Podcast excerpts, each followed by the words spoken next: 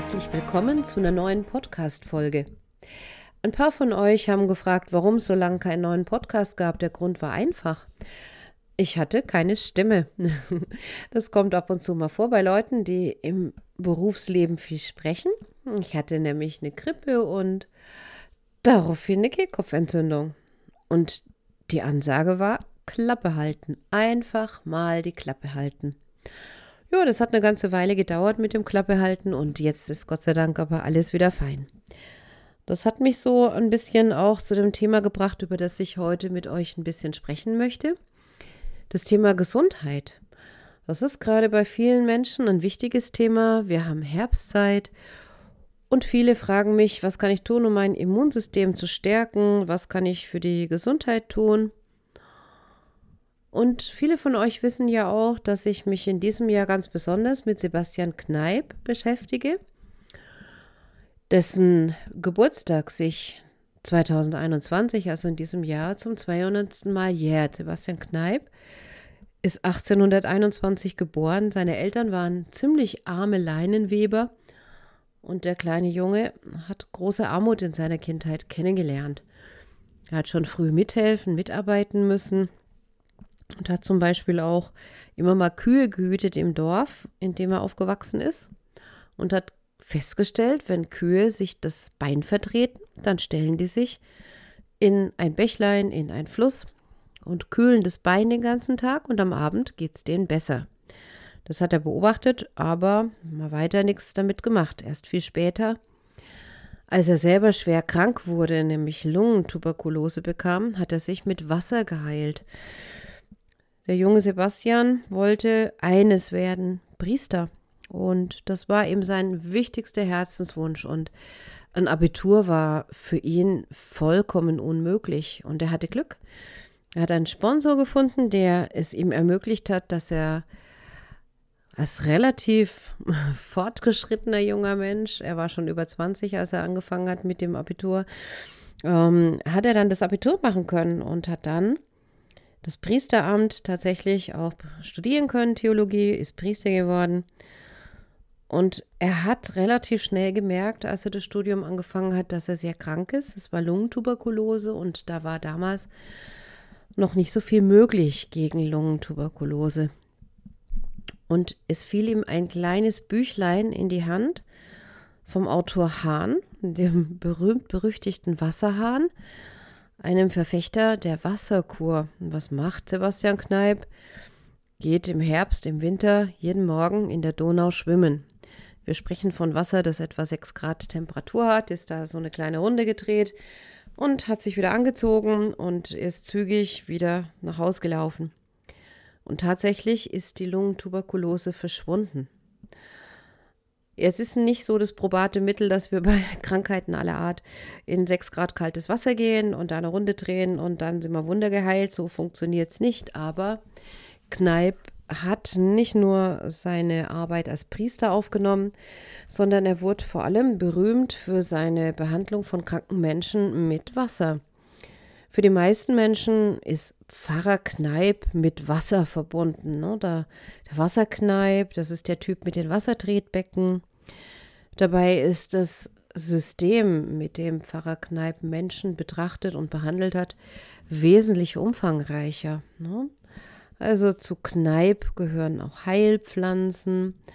Da gehört die Bewegung als wichtiges Element dazu, die Ernährung selbstverständlich. Oh, natürlich das Wasser, keine Frage. Und ein wichtiges Element ist auch die Ordnungstherapie. Hm, Dann Kneip hat erkannt, dass man erst das Seelenleben der Menschen auch wieder in Ordnung bringen muss. Und dann kann auch der Rest des Menschen wieder gesund werden. Und heute Morgen habe ich mit einem Klienten über die Frage gesprochen, was ist Gesundheit oder was macht den Menschen ganz? Und da sind wir drauf gekommen, dass das englische Wort ganz, whole, und unser deutsches Wort heil sehr eng beieinander liegen. Also wenn wir gesund sind, sind wir auch ganz. Und ich glaube, das ist eine tiefe Sehnsucht in uns, nicht erst seit Pandemiezeiten, dass wir gesund sind im Sinne von ganz. Und das bedeutet auch, dass wir diese ganzen Aspekte durchaus in unser Leben einladen können. Bewegung ist die halbe Miete jeden Tag. Und wenn wir so moderne Menschen unserer Zeit sind, dann besteht die Bewegung, die wir häufig machen, darin, dass wir die Maus über den Tisch ziehen. Und das war's dann auch. Und wir schlappen zum Rechner, schlappen zur Couch und zum Esstisch und aufs Klo und ähm, vielleicht noch zu einem Auto und wieder zurück und das war's dann auch. Gesundheit besteht darin, dass wir uns ausreichend bewegen. Der Mensch ist ein Bewegungstier. Wir bringen es den Kindern nur bei, dass sie still sitzen sollen. Und das ist nicht menschengemäß. Wir sind keine Sitzwesen. Wir sind darauf aufgebaut, dass wir viel und lang am Tag laufen und gehen. Und da gibt es von Kneipp den schönen Spruch, der beste Weg zur Gesundheit ist der Fußweg. Ne? Also lasst euer Auto so oft es geht stehen, legt Wege zu Fuß zurück, ignoriert den Aufzug, es sei denn, ihr müsst fünf Wasserkästen transportieren. Und auch da kann es vielleicht eine Übung sein für den einen oder anderen und fangt an, euch wieder zu bewegen. Und wenn es nur darin besteht, dass ihr euch eine schöne Musik, die ihr mögt, auflegt und einfach mal durchs Wohnzimmer tanzt. Nun, Ernährung, da könnten wir ganz viele Podcasts drüber machen. Ich gelte jetzt nicht als der führende Ernährungsfachmann auf dem Planeten. Und mein Ernährungskonzept besteht einfach darin, dass ich sage, abwechslungsreich, typgerecht. Es gibt Menschen, die vertragen Milchprodukte nicht. Es gibt Menschen, für die ist eine fleischlose Ernährung mit Sicherheit eine ausgezeichnete und kluge Wahl. und es gibt Menschen, die sagen sich, naja, so alle paar Monate will ich mal ein Bratwürstle essen, wenn ich in Franken bin. Auch in Ordnung, keine Dogmen. Aber man muss sich auch bewusst machen, dass sehr viel der Energie auf dem Planeten und der Ressourcen wie Wasser und so weiter in die Erzeugung von Nahrungsmitteln gehen, die oft genug in Tiermägen landen, also in der Aufzucht von Tieren, die dann geschlachtet werden und nicht direkt in den Menschenmägen. Ich weiß nicht, ob es immer den Umweg übers Tier braucht. Ne? Das ist so meine Frage. Ernährung, klar wissen wir, wir sollen mit Zucker aufpassen. Und Zucker sind oft sehr versteckt. Ne? Die verbergen sich hinter irgendwelche Osenamen auf den Verpackungen. Grundsätzlich brauchen wir so gut wie gar keinen Zucker und wir brauchen komplexe Kohlenhydrate. Und die finden wir in Getreide, in Vollkornprodukten und vielem mehr. Wenn jemand irgendwelche extremen Ernährungsformen bevorzugt, muss er darauf achten, dass er alles bekommt, was er braucht. Folsäure, B-Vitamine und vieles mehr. Es gibt nicht die richtige Ernährung. Es gibt die Ernährung, die zu mir passt. Und das ist ein wichtiger Aspekt. Ja, klar, Bewegung, Ernährung, das Wasser. Wir werden mal vielleicht eine ganze Reihe zum Thema Wasser machen, weil das unglaublich großartig ist, was man mit Kneipgüssen alles bewirken kann, wenn man sie richtig macht. Hm, viele Leute glauben, man überschüttet sich mit kaltem Wasser oder setzt sich stundenlang in irgendwelche eiskalten Badewannen. Das ist Schmann, ihr Lieben. Das ist nicht Kneipp.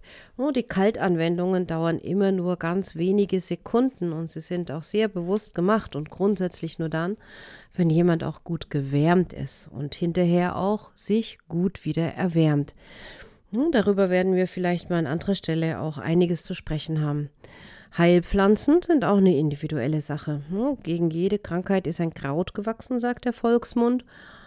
Und mit Heilkräutern kann man eine ganze Menge machen. Nicht nur Tees kochen, wie den berühmten Kamillentee, wenn man Bauchschmerzen hat, oder Salbeitee zum Gurgeln, das kennen ja wenigstens noch die meisten, oder Thymian-Tee bei Husten. Da draußen ist eine riesengroße Apotheke und das Wissen ist uns ganz oft verloren gegangen. Wie schade ist das? Heilpflanzen sind unglaublich kostbare Geschenke der Natur, um Mensch und Tier gesund zu halten. Und manche Pflanzen, die kann man super gut in der Küche verwenden. Oder mal sein Wasser mit ein bisschen Minzblättern oder Zitronenmelisseblättern pimpen. Schmeckt gleich mal viel besser und dann kommen wir auch leichter auf unsere Trinkmengen am Tag. Und die Lebensordnung, das ist das, was mit Seelenleben gemeint ist. Ne? So bring jeden Tag deine Seele in Ordnung. Das alte Konzept der Hygiene der Seele. Das ist uns ziemlich abhanden gekommen. Wir haben überhaupt keine Zeit mehr für sowas, höre ich ganz oft in der Sprechstunde. Keine Zeit heißt, ich will nicht. Ne? Und es reicht, wenn man morgens beim Aufwachen nicht gleich in seine übliche Jammerleier verfällt, so, oh, was für ein schrecklicher Tag und ich habe heute so viel zu tun, wie soll ich das alles schaffen, bliblablub. Also, wo man sich schon morgens, bevor man überhaupt seine Keulen aus der Kiste geschwungen hat, schon mal nur am Jammern ist. Wie wäre es mit einem vielen Dank, dass ich aufgewacht bin? Ein wunderbarer Tag liegt vor mir. Ich habe heute alle Möglichkeiten, für mich und für andere Menschen einen Unterschied im Leben zu bewirken, Richtung Glück und Freude. Ich glaube, es ist ein anderes Aufstehen, wenn man mit Dankbarkeit aufsteht, mit Neugierde auf den Tag. Und wenn man auch sich klar macht, was möchte ich heute erreichen, was sind meine Ziele heute für den Tag. Jeden Tag eine kleine Angewohnheit trainieren kann das gesamte Leben verändern.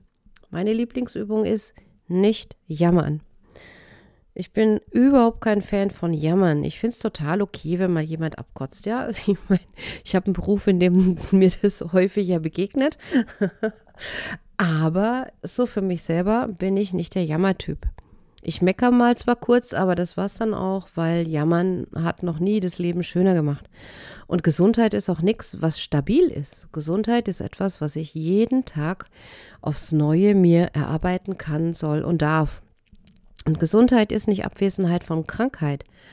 Ich kann auch mit einer Krankheit mich gesund fühlen. Ich kann auch mit einer Behinderung mich gesund fühlen. Eine Behinderung ist keine Krankheit, es ist ein Handicap, keine Frage.